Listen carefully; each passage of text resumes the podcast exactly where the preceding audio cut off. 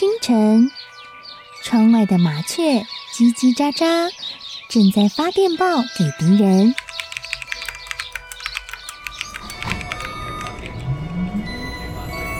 地底下的地铁，像敌人养的蛇，到处巡逻。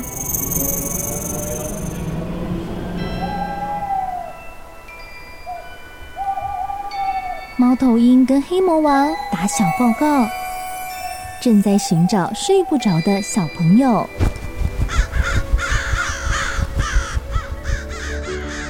铅笔是对抗邪恶势力的宝剑。黑魔王，你出来！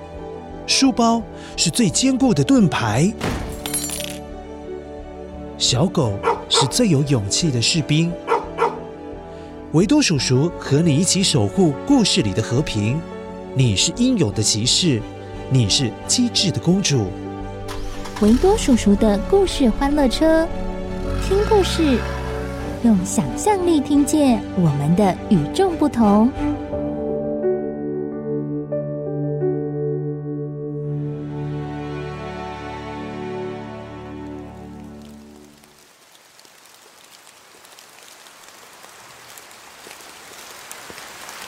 哎，下雨了哎！哎，怎么那么多水啊？啊，那边有一间金山寺，快要被旁边西湖的水淹没了啦！这到底是怎么一回事啊？哎，维多叔叔现在有看到两个人，一个全身穿着白色衣服的女子，另外一个是穿着佛教袈裟的和尚。他们两个人好像是在比赛法力谁比较高哎？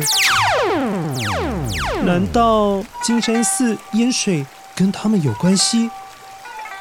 哼，你这只千年妖孽，从白蛇精修行成人，还不知道好好安分过日子，非得要来扰乱人间，看我怎么收拾你！法海。我跟你无冤无仇，你为什么要找我麻烦？快把我的丈夫许仙放出来！哈！乖乖，原来这两个人正在用法术斗法。为什么那只白蛇精的相公许仙会被法海和尚关起来呢？而这位白蛇精也叫白娘子，为何要用大水淹没金山寺呢？这件事情啊，要从很久很久以前说起。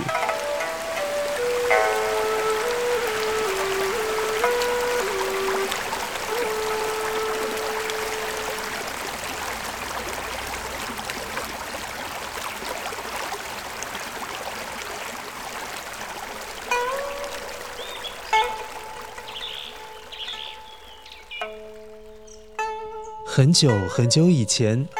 有一位到山上采药的少年，正好碰到了一群孩子，正在玩弄一条白蛇。那条白蛇看起来好可怜哦，就快奄奄一息，死翘翘了。于是少年心想不对劲，赶紧出手帮忙。孩子们呐，不要再玩那条白蛇了，放它一条生路吧。说完了之后，小朋友们怕继续被骂，就赶快逃跑了。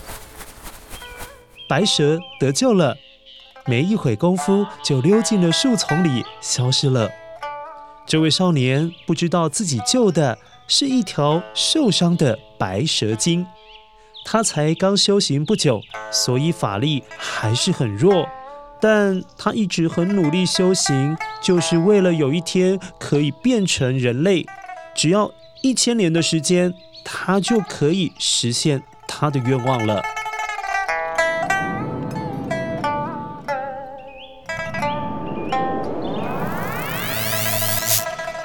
时间过得很快，一千年过去了。当年那位采药的少年，投胎转世了好几回，来到了宋朝。宋朝大约是距离现在一千多年前的时候。他已经是风度翩翩、气宇非凡、做人很客气的书生，他的名字叫许仙。不过他的工作跟一千年前差不多啦，在杭州的一家中药铺里面工作，主要是帮助姐夫做买卖药材的生意。这位老太爷，这是您要的当归。哎呀，谢谢你呀！有一天，外面下着毛毛雨，这一天刚好是清明节。哎，乖乖，你记不记得我们在稻米与七福神那一集有提到清明时节雨纷纷？你看，古人真的是很有智慧。到了清明节这一天，天气真的会比较不稳定，所以你看吧，下雨了。许仙被姐夫交代要去送药材给陈员外，于是赶紧撑着伞就出门送货了。许仙很快的送完药材之后，在回家路上，看见凉亭里面有一对姐妹站在亭子下面躲雨，有一点奇怪耶。其中一位穿着白色的衣服，另外一位穿着绿色的衣服。穿白衣裳的那位姑娘皱着眉头，似乎烦恼雨下太大了，回不了家。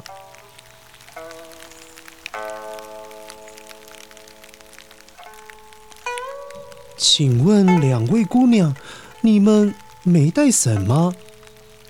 公子，我们早上匆忙出门就忘了带伞，现在不知该怎么办才好。姑娘，这样好了，伞给你们，你们穿的单薄，淋湿了要受风寒呢。公子千万不可，这样一来您就得淋雨回去了。不用担心。我住的地方离这凉亭还不到一里路，我先走了，赶紧回去吧。公子，日后伞怎么还你啊？还有，我叫白素贞。我叫许仙，在保安堂药铺工作。乖乖，你可能不知道，这一次许仙和白素贞的相遇，其实是白素贞设计好的。怎么说呢？乖乖，白素贞就是当年山上的那只白蛇。终于过了一千年之后，她变成人类。她也曾经发誓，要好好谢谢救命恩人。救命恩人，无论你投胎转世到哪里，我一定会找到你，向你报恩。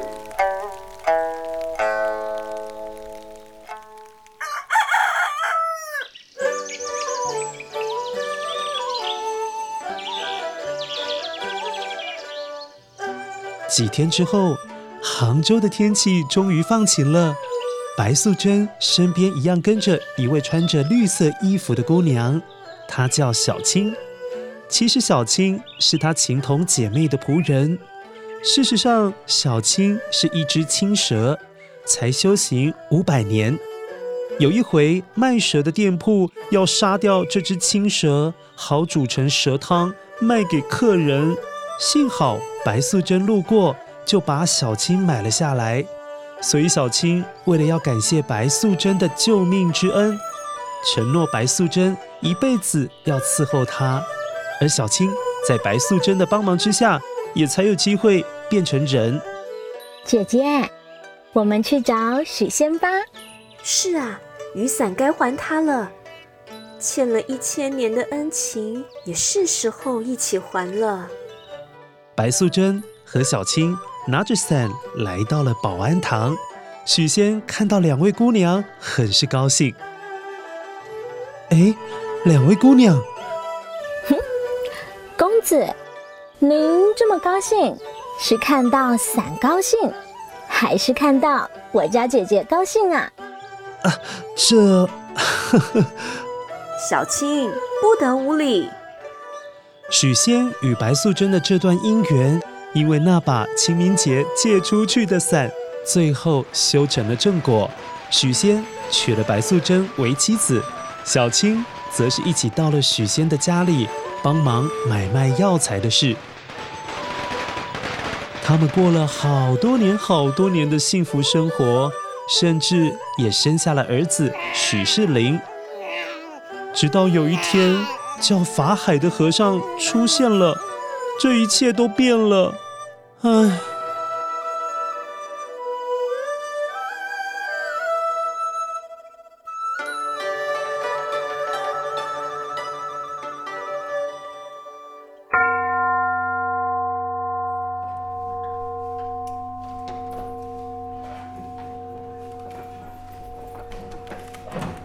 这天，许仙跟往常一样，带着陈员外需要的药材出门了。在半路上，看见了一位在街上化缘的和尚。乖乖，所谓的化缘，就是和尚他会拿着圆圆的钵，跟一些有佛缘的好心人结缘，请好心人给他们钱或者是食物，好给这些和尚，也就是师傅们。让他们不用担心吃饭的事情，让师傅们可以好好专心研究佛法。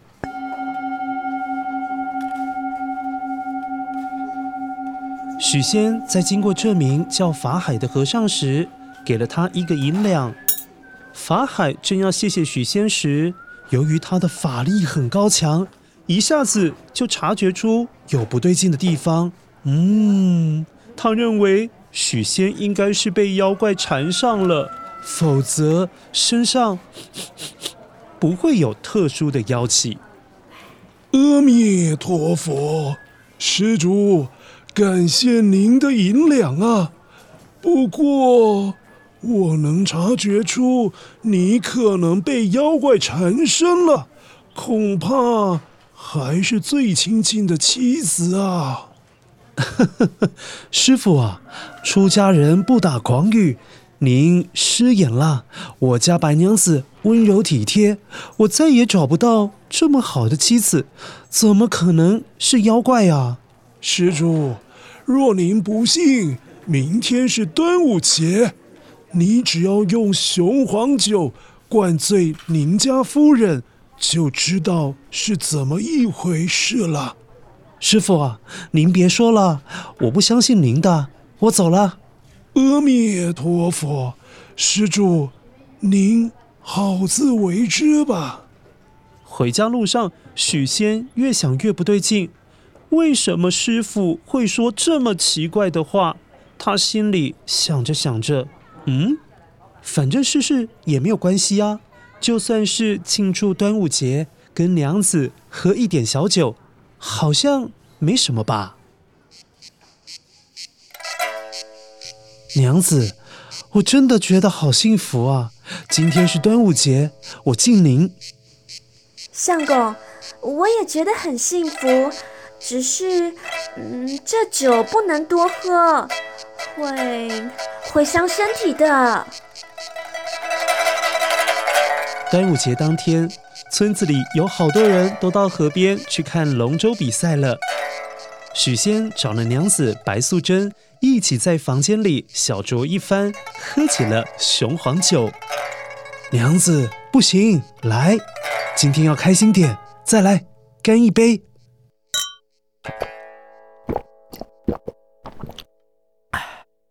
于是许仙来来回回哄着白素贞，喝啦喝啦。让她喝到醉了，趴在桌上直接睡了起来。许仙推推白素贞的身体，突然发现一件很可怕的事情。娘子，娘子，再喝啊！你怎么睡着了？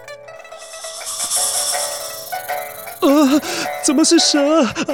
娘子，娘子啊！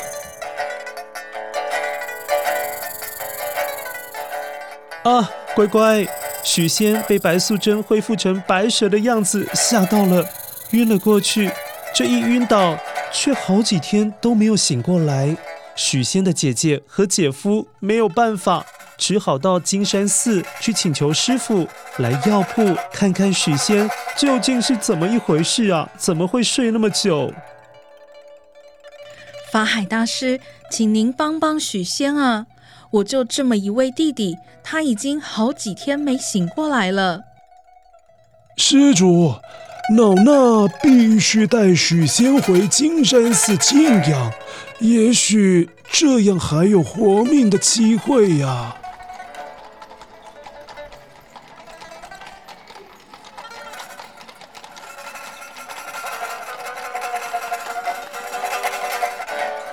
其实法力高强的法海早就知道会有这么一天，便跟许仙的姐姐和姐夫说：“许仙呢、啊，必须跟他回到金山寺，才有办法醒来，才能够活命。”乖乖，实际上法海说是要帮助治疗许仙，其实实际上是要把许仙关在寺庙里面，不让他再跟白素贞见面了。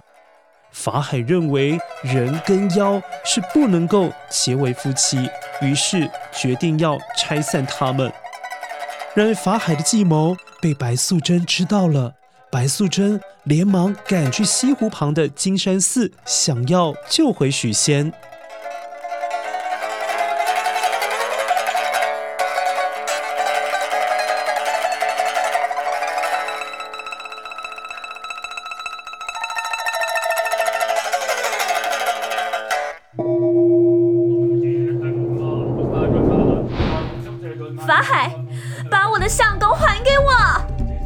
妖孽，你魅惑许仙，我不允许你在人间作乱。法海，我没有做伤天害理的事，何况我们已经有孩子了，你绝对不可以拆散我们一家人。阿弥陀佛，孽缘呐，真是孽缘呐！就在这个时候，天空突然下起了大雨。白素贞施展法术，把西湖的水全部引到金山寺来。她打算水淹金山寺，把寺庙里的和尚全部用大水逼出来，这样也许也可以逼出他们交出许仙。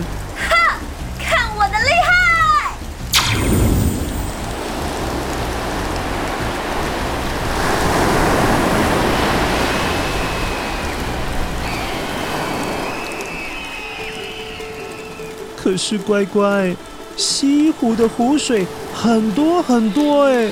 白素贞原先只是要用大水来淹金山寺，只是没想到也造成了附近的老百姓们，他们的家都被大水淹没了，而且很多人也被大水淹死了。快逃啊！快逃啊！救命啊！救命啊！这下子惹得法海更加的生气了。白素贞呐，白素贞呐，你这蛇精不知悔改，还造成百姓死于无辜，别怪我无情，这是你自找的。这时法海不断念念有词，施展佛法，突然之间，手里的钵飞到了天上去，变得好大好大哦。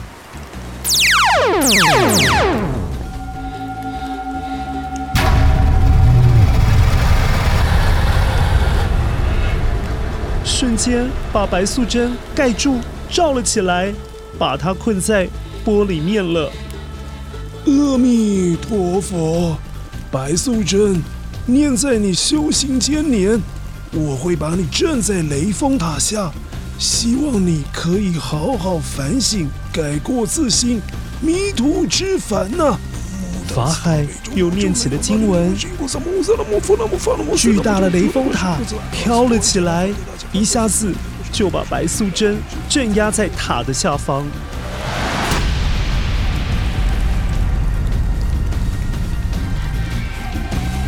放我出去！放我出去！我的孩子还没长大，我照顾啊！法海。放我出去！法海指着雷峰塔前的铁树说：“只要这株铁树开花，你就可以解脱了。”乖乖，你知道吗？法海指的那株铁树已经五百年没有开过花了，所以这表示白素贞很有可能永永远远再也见不到儿子了。后来金山寺的水慢慢消退了，许仙也醒过来了。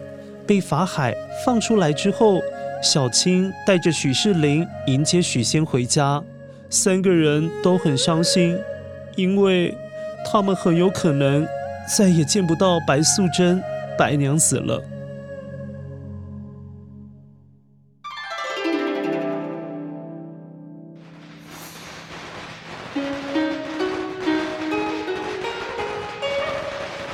转眼，二十年过去了。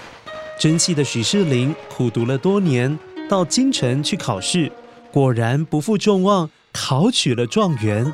乖乖，所谓的状元就是当年全国参加考试的书生们，他是其中最厉害的第一名。许仕林考取状元之后，原先应该是要开开心心的回到杭州和家人们一起庆祝，可是。他却一点也开心不起来，因为他从小到大始终没有看过自己的母亲。他知道二十年前发生的事，但是现在连法海大师也都过世了，也就是说，他可能永远没有办法救出他的母亲白素贞了。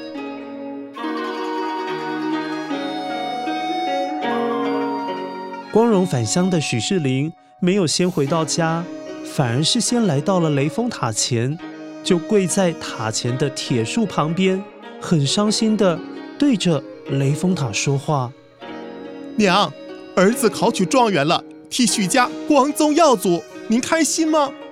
但儿子最想要的是见你一面，娘，你知道吗？”这时，许仕林还是没有看到白素贞，于是。将皇帝赏赐给他装饰在官帽上面的簪花拿了下来，摆放在铁树的上面。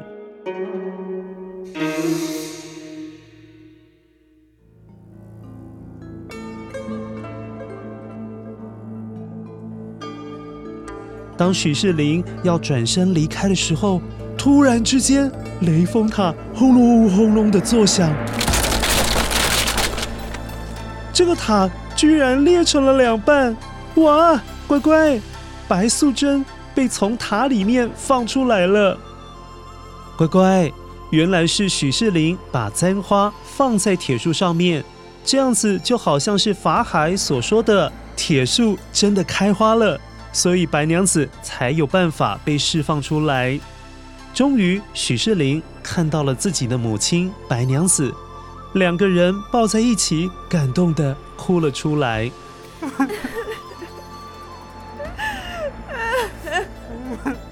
乖乖，虽然白素贞曾经水淹金山寺，造成了百姓生命受到威胁，可是那也是因为她和许仙还有孩子被拆散了，所以才会做出这种不得已的事情。当然，最后她也接受了惩罚。幸好许仕林的孝心感动了老天爷，这才有机会让母子能够重逢。